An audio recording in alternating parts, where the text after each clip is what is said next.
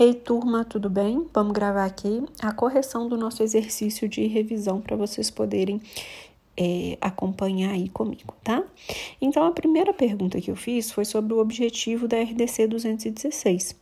O objetivo da RDC 216 é estabelecer procedimentos de boas práticas para os serviços de alimentação, a fim de garantir a qualidade ou as condições higiênico-sanitárias do alimento preparado. Então, ela vai dizer para a gente todos os procedimentos que têm que ser realizados com o objetivo especificamente de garantir a segurança dos alimentos, tá?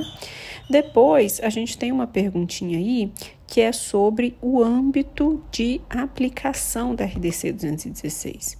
O âmbito de aplicação, gente, ele é aqui ela se aplica e ela se aplica aos serviços de alimentação que manipulam, preparam, fracionam, armazenam, distribuem, transportam ou expõem à venda é, os alimentos, né? Aqueles alimentos já preparados, prontos para o consumo, como por exemplo cantinas, bufês, comissarias, entre outras.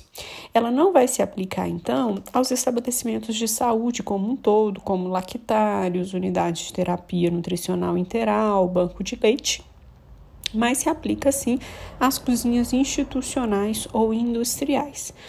Como, por exemplo, dentro de uma indústria, né, dentro da Belgo Mineira, dentro da Fiat, por exemplo. Agora, se eu estiver falando da indústria de alimentos, então, por exemplo, a Seara, a Seara não é um bom exemplo, não.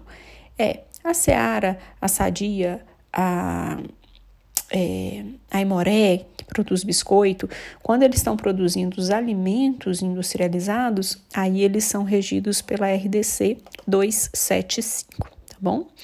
Bom, depois eu pedi algumas definições: antisepsia, boas práticas, é, higienização, limpeza e desinfecção e manipulador de alimentos. Então, primeiramente, Todas as vezes que a gente falar de antisepsia, nós estamos nos referindo necessariamente à pele, tá?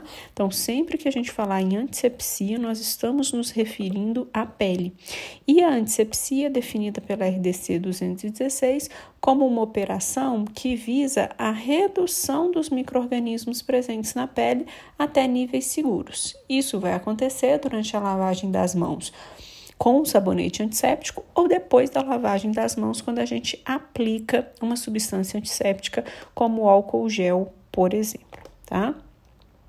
É, em relação aqui às boas práticas, as boas práticas podem ser definidas como todos os procedimentos que devem ser adotados por serviços de alimentação para garantir a qualidade higiênico-sanitária.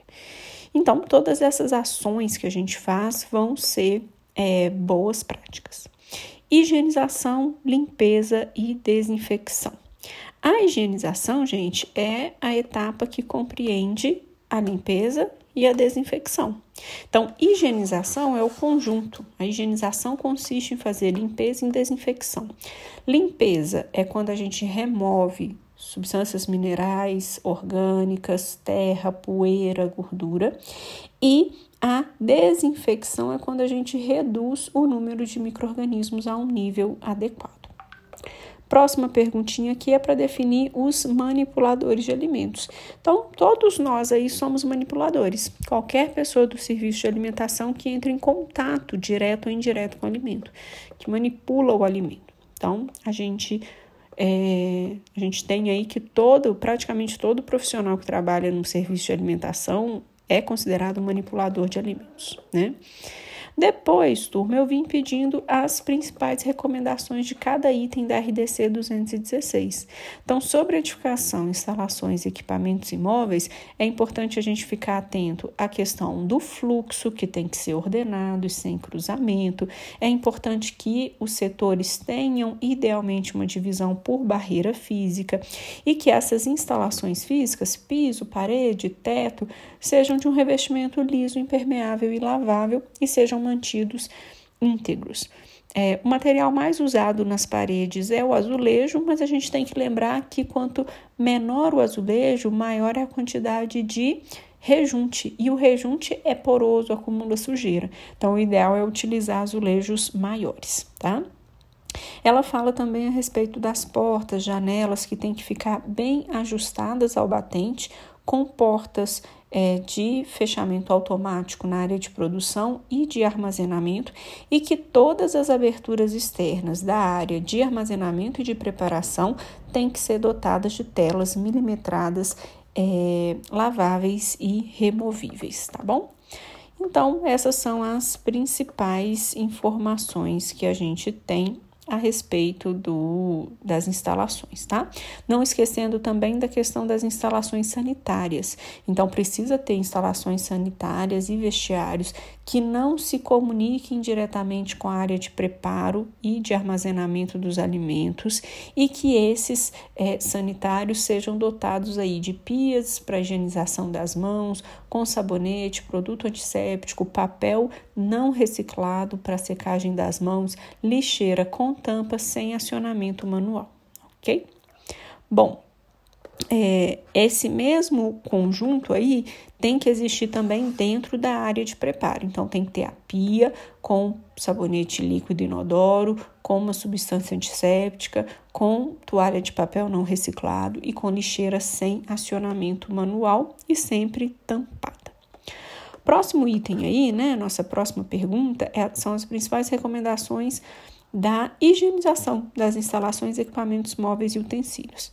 Então, as recomendações elas são um pouquinho mais genéricas. Então ele fala que é, a caixa de gordura deve ser limpa periodicamente, mas não fala uma área específica, uma frequência específica. Ele só fala mesmo da área de preparo de alimento. Dessa ele fala quantas vezes forem necessárias imediatamente após o término do trabalho.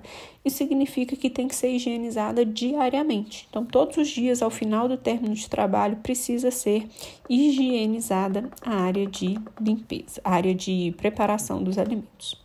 Depois eu pergunto sobre o controle integrado de vetores e pragas urbanas, lembrando que as edificações, instalações e equipamentos, móveis, utensílios, enfim, o serviço de alimentação precisa ser livre de vetores e pragas urbanas. Não pode ter. E por isso é que a gente tem esse controle, que é um conjunto de ações eficazes e contínuas para evitar a atração, o abrigo, o acesso e a proliferação dos vetores e pragas urbanas. Essas medidas, em geral, são preventivas e quando as medidas preventivas não são eficazes ou não são suficientes, a gente entra com o controle químico. Então, o controle integrado de vetores e pragas urbanas envolve tanto as medidas preventivas quanto as medidas corretivas, que é o controle químico. Lembrando que esse controle tem que ser feito por uma empresa especializada. Sobre o abastecimento de água, somente água potável deve ser usada.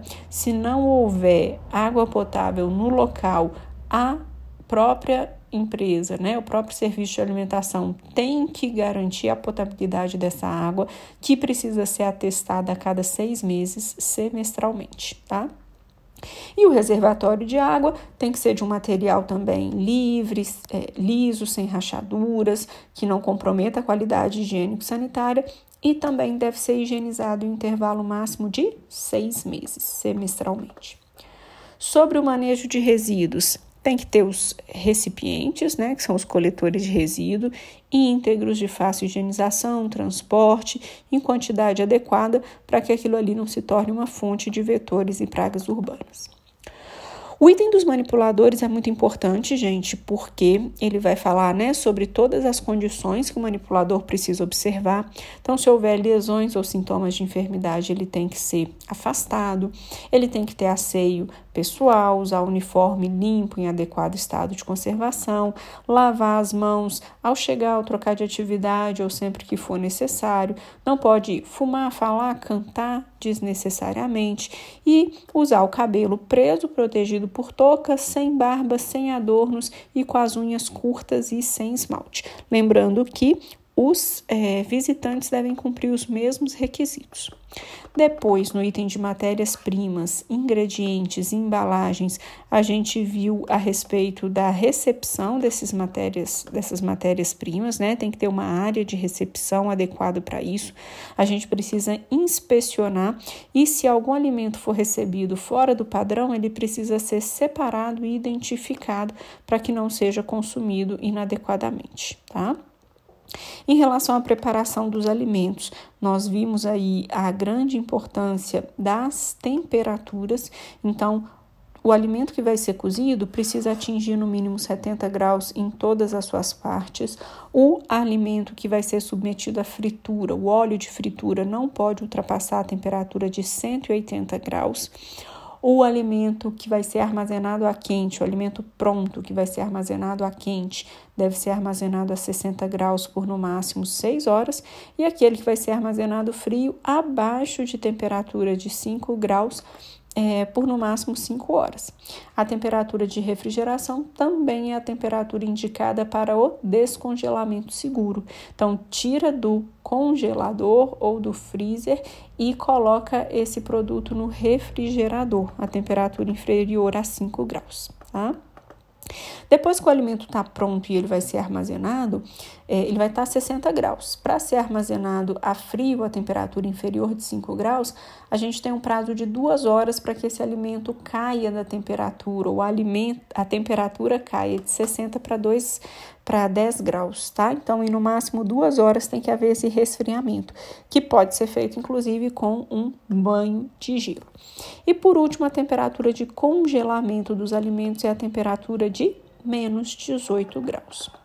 Sobre o armazenamento e transporte, o alimento tem que ser transportado nas mesmas condições de temperatura, higiene, em veículos é, próprios para isso, tampados e etc e é responsabilidade do responsável pelo serviço de alimentação, é responsabilidade do serviço de alimentação cuidar da higiene do produto quando ele está sendo exposto ao consumidor.